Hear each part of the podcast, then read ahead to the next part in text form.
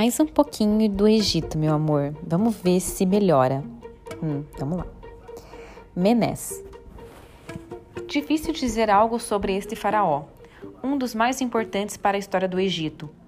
O primeiro documento histórico que cita seu nome é a chamada Palheta de Narmer, de Ardósia, encontrada nas escavações de Heracleópolis, em 1898.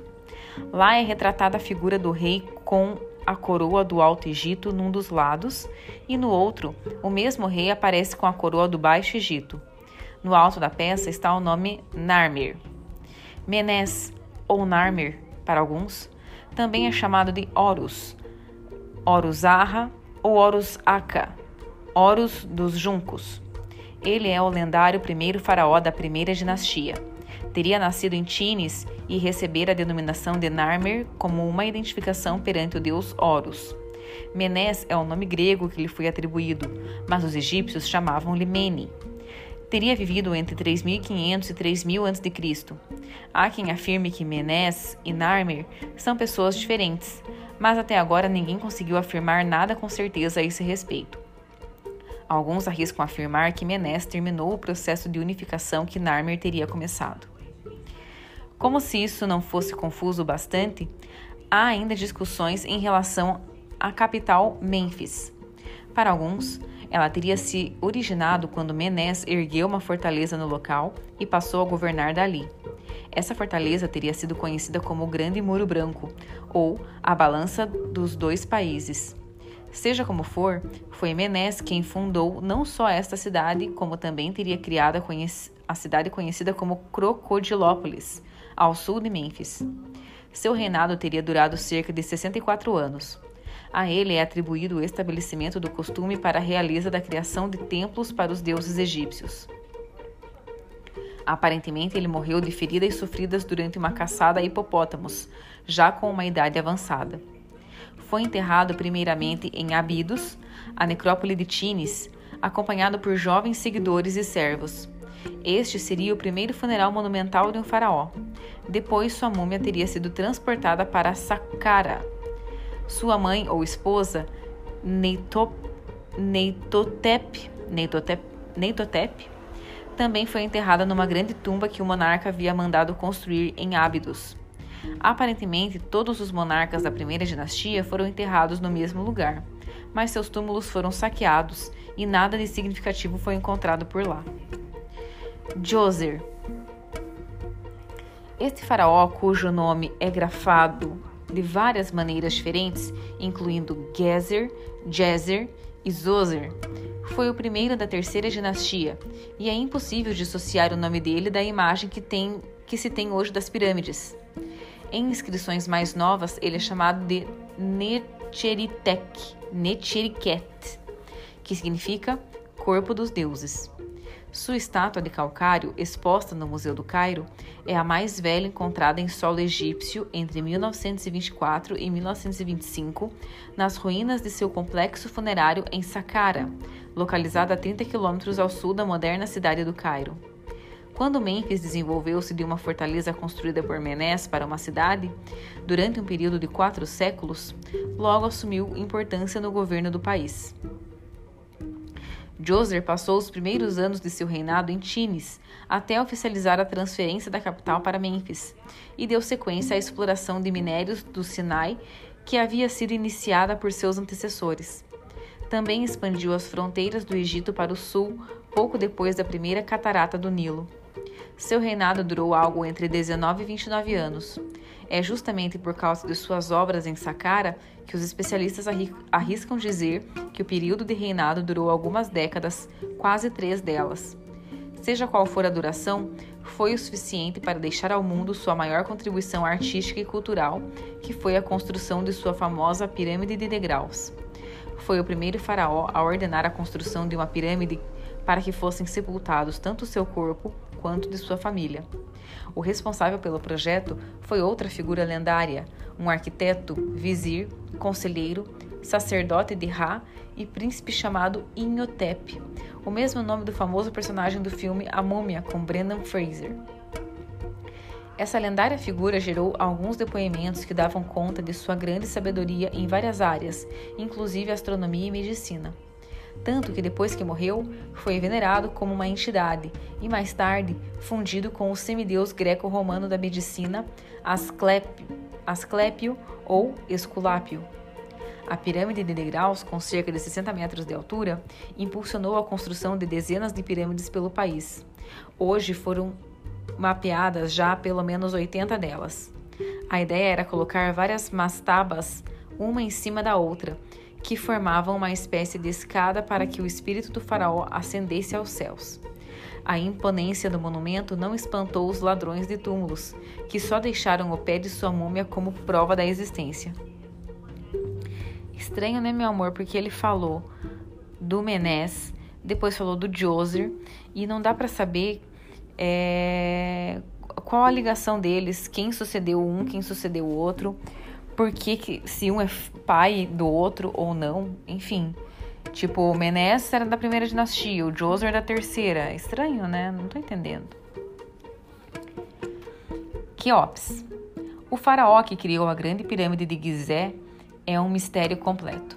Quase nada se sabe sobre sua vida, nem mesmo se tem certeza de que sua múmia um dia esteve na pirâmide. O sarcófago que há em seu interior está quebrado numa das pontas e não há um único indício de que já foi usado. Especialistas especulam que ou o esquife estava aberto à espera de um corpo que nunca veio, ou os saqueadores de túmulos levaram a múmia juntamente com seus fabulosos tesouros e o tampo do sarcófago. Queops tornou-se faraó com apenas 20 anos e reinou por cerca de 23, período atribuído por uma lista de reis conhecida como Lista de Reis de Turim, um papiro escrito em hierático, parte do acervo do Museu Egípcio de Turim, na Itália. Maneton, um sacerdote da era ptolomaica, afirma que Queops reinou por 54 anos, e o historiador grego Heródoto já diz que o faraó dominou por 50 anos. Ninguém sabe dizer com certeza o motivo que levou Queops, Khufu no original egípcio, a construir sua própria pirâmide, mas especula-se que tenha sido apenas uma tentativa de perpetuar uma tradição, já que o pai de Queops, Snefru, que fundou a quarta dinastia, havia construído três complexos funerários anteriormente: dois em Dashur, necrópole que fica próximo a Mênfis, e um em Meidum, outra necrópole a 80 quilômetros de Mênfis. Também pode ter sido uma maneira encontrada pelo faraó de provar seu poder absoluto. Fora o fato de que era filho de Snefro e que foi lembrado como um faraó cruel e sem piedade, pouco mais se conhece sobre ele. Teve diversos filhos, um dos quais, Gedefre, foi seu sucessor imediato, e também teve uma filha, a rainha Eteferes II. Mesmo entre, os mesmo entre os artefatos arqueológicos, há apenas uma pequena estátua de marfim com 12 centímetros de altura, o único retrato daquele que ordenou a maior obra da antiguidade. Pois é, meu amor, eu poderia ter explicado melhor isso, né? Eu não sei. Não dá para entender qual é a ligação desse Quiops, se ele veio antes, depois, durante, enfim. Tô começando a ficar irritada. Kefren outro faraó que deixou pouco sobre sua vida, estima-se que seu reinado tenha ocorrido entre 2558 e 2532 a.C. Seu nome no original grafa-se Kafra e significa da coroa de Ra para alguns tradutores e sub-Ra para outros. É mais provável que o significado real seja o primeiro, coroa de Ra, pois os hieróglifos que representam seu nome possuem de fato tal coroa. Entre Kefren e Queops, reinou o faraó Gedefré, que teria sido irmão de Queops, cuja pirâmide inacabada encontra-se em Abu Roash, necrópole localizada a 8 quilômetros do planalto de Gizé. Para alguns egiptólogos, Gedefré teria sido um governante corrupto e por isso Kefren teria mandado destruir suas estátuas e monumentos, amaldiçoando assim sua memória.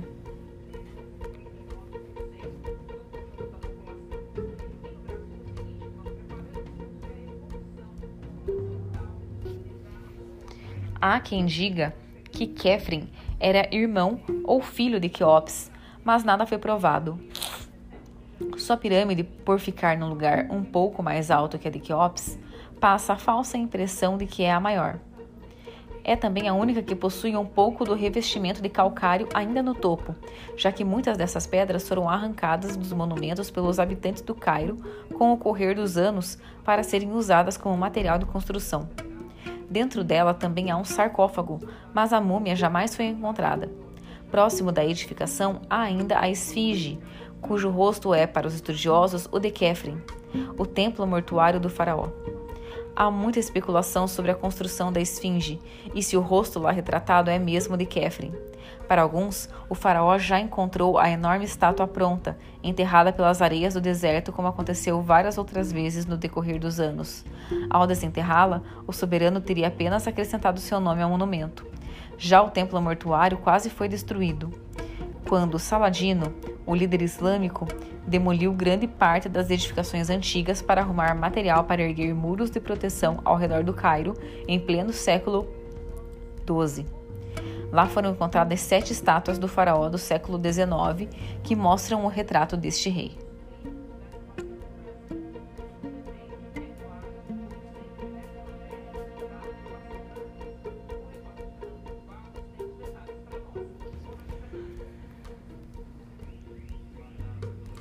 Como assim ele teria encontrado uma estátua no meio da areia? Estranho, né, amor? Miquerinos. Menkauré, ou Menkaura, é o autor da terceira e última das pirâmides de Gizé. Menkauré significa estáveis são os cal de Ré, com a palavra cal, como plural de Ka, a alma egípcia. Não sabia que Ka era a alma egípcia, então Ford Ka é a alma egípcia, amor. Era filho de Kefren e da rainha Cameren, Camerennebti I. Foi casado com sua irmã Camemberenti II e teve outras duas esposas. Teve pelo menos dois filhos do sexo masculino, dos quais um chamado Chepsekaf foi o seu sucessor. Maneton afirma que ele reinou por 63 anos, enquanto a lista de Turim o coloca como tendo reinado por 18 ou 28 anos. O egiptólogo alemão Jürgen von Beckerath situa o seu reinado entre 2514 e 2486 a.C., enquanto o outro, Jarome Malek, entre 2488 e 2460 a.C. Da mesma maneira que seus antecessores, não se sabe muito sobre o seu reinado. O historiador Heródoto diz que ele era um rei pio e justo, que reabriu todos os santuários, mas como se sabe hoje, os relatos dele eram baseados em ditos populares de credibilidade duvidosa. Sua pirâmide é menor que as vizinhas e foi revestida até um terço da sua altura com um material mais nobre, o granito de Assuã. No seu interior foi encontrado já na época moderna um sarcófago que foi enviado a Londres, mas o barco que o transportava naufragou quando circundava a costa de Portugal.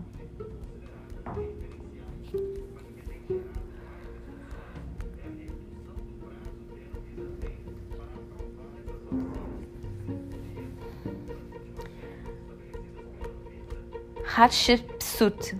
Hatshepsut. A rainha que se fez passar por faraó teve sua múmia recentemente descoberta por causa de um dente cujo DNA a identificou. Foi uma figura notável, grande esposa real, regente e monarca do Egito. Pertence à 18ª dinastia e viveu durante o Império Novo. Seu reinado durou cerca de 22 anos e correspondeu a uma era de prosperidade econômica e paz. Ela nasceu em Tebas e seu nome significa a primeira entre as nobres. Era a filha mais velha do faraó Tuntmes I e da rainha Amose. Já durante o reinado de seu pai, ela governava o Egito de forma não oficial, já que o soberano tinha graves problemas de saúde. Quando o rei morreu, houve um impasse. O herdeiro, Tuntmes III, tinha apenas cinco anos e não podia assumir o trono. A outra candidata ao cargo era Neferu-Ra, que também não podia assumir o trono, já que era uma mulher, e isso era vedado para mulheres. Foi então que Hatshepsut tomou o cargo para si por meio do golpe que a transformou em faraó. Essa tomada de poder é debatida até hoje pelos egiptólogos. Para uns, ela conseguiu seu intento com a ajuda de aristocratas, enquanto os sacerdotes de Amon coroavam o menino de cinco anos. Outros creem que ela governou como corregente de Tuntemes III. Seja como for, a nova regente declarou-se Horus feminina.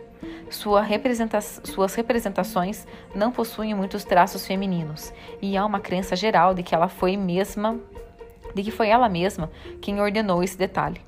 Em algumas estátuas, é possível notar o uso de uma falsa barba cerimonial que denunciaria o fato de se tratar de uma mulher.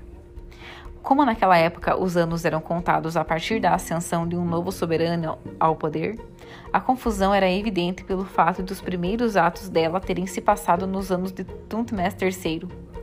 Sabe-se que no sétimo ano ela deixou de ser rainha e assumiu os cinco nomes reservados aos faraós. Para legitimar a sua posição, ela usou a influência dos sacerdotes de Amon para divulgar um relato que a tornava filha do deus Amon-Ra, que depois se tornou a decoração do seu templo funerário em Deir el-Bahari.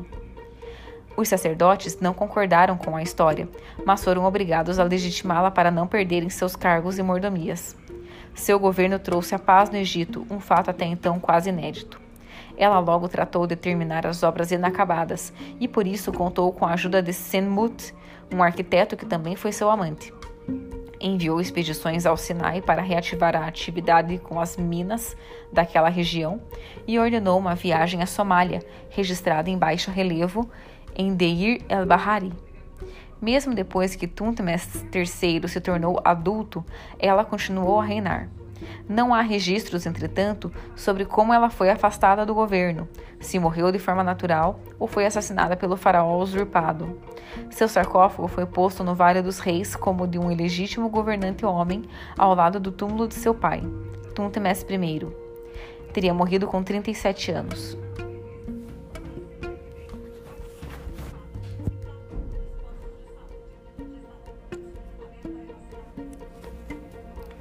Ramsés II. O terceiro faraó da 19ª dinastia reinou entre 1279 e 1213 a.C. O seu reinado é considerado como o mais prestigioso da história egípcia pelos aspectos econômico, administrativo, cultural e militar. Era filho do faraó Sete I e da rainha Toia. Sua família não era de origem nobre, pois seu avô havia sido um general de Horemheb o último rei da 18ª dinastia, já citado no capítulo anterior, que assumiu o trono egípcio após a morte do faraó Ai.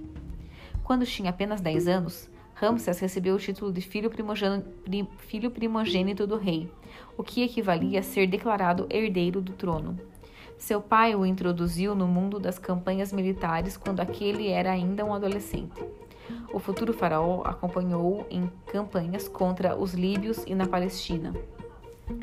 Acredita-se que pelo menos 10 anos antes da morte do, de Sete I, Ramsés já era casado com pelo menos duas esposas, Nefertari, sua predileta, e Intsenerfert. De fato, Nefertari foi a mais importante de várias esposas e foi a grande esposa real até sua morte no 24º ano de seu reinado.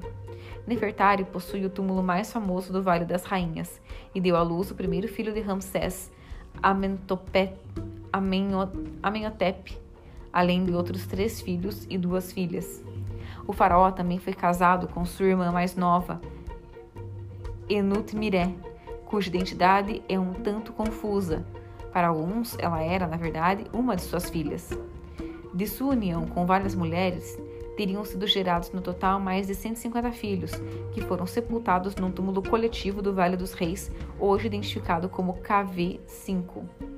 Seu reinado foi mesmo longo, durando mais ou menos 60 anos. Morreu com 82 anos. Ficou marcado por grandes guerras, em especial a que lutou contra os Hititas na famosa Batalha de Kadesh e construiu alguns dos monumentos mais belos de todo o Egito, entre eles o templo de Abu Simbel, que foi desmontado do seu lugar original e transportado para um lugar mais alto para fugir das águas da represa de Assuã. Hum, que achou, meu amor? Um pouquinho confuso, né? Enfim.